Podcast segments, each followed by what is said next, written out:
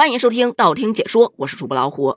最近呢，这垃圾桶是没招谁，没惹谁，却频频被推上热搜。比方说，这第一起事件就特别离谱，那是在扬州市，每到深更半夜，就有人去点燃垃圾桶，仅仅一个月的时间就烧毁了五十六个垃圾桶。乍一听还挺惊悚的，然而经过多方调查，原来是有两名年轻小伙子因为心情不好，所以就点垃圾桶来泄愤。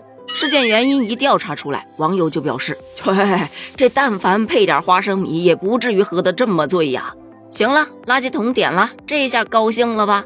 为啥说他高兴了呢？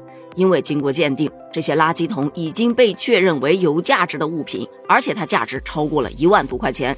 法院最终对两人以寻衅滋事罪作出了判决，分别判处一年至一年三个月不等的有期徒刑。看吧看吧，垃圾桶人家是用来扔垃圾的，不是让你用来发泄你那些垃圾情绪的。话这么说不错了，但是另外一起事件表明，垃圾桶是不能用来扔垃圾的。这是为什么呢？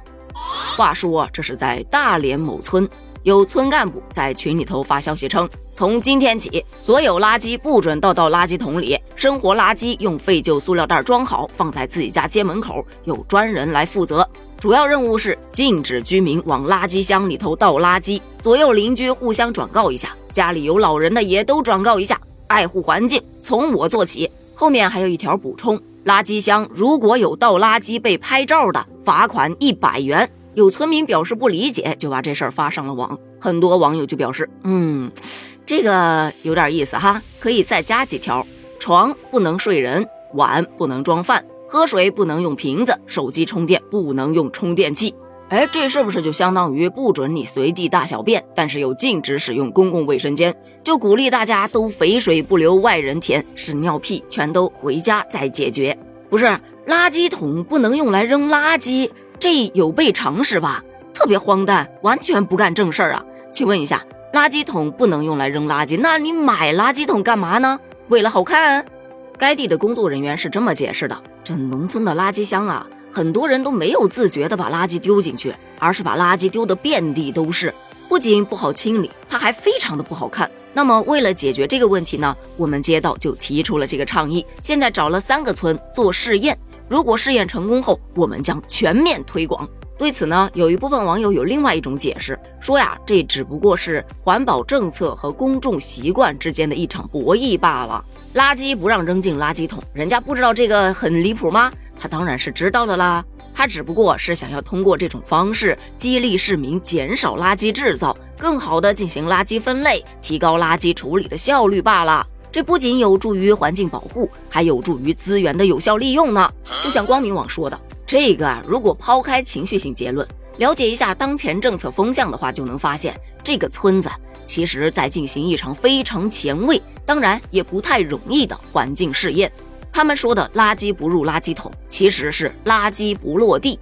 虽然听着有些奇怪，但确实是一种环保思路。比方说十月一假期期间，很多游客就反映，在上海呀、杭州啊等城市的道路上很难找到一个垃圾桶。其实这就是有意设计的结果。再比如，二零一九年的八月十五日，新修改的《杭州市生活垃圾管理条例》正式实施，其中就要求道路上将不再出现垃圾桶。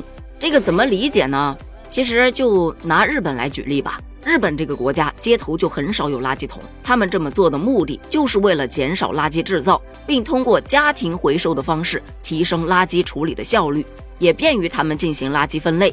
你想象一下啊，如此一来，他们要回收垃圾，只用到居民点就可以了，而不是沿着整个街头一个一个垃圾箱的去掏空。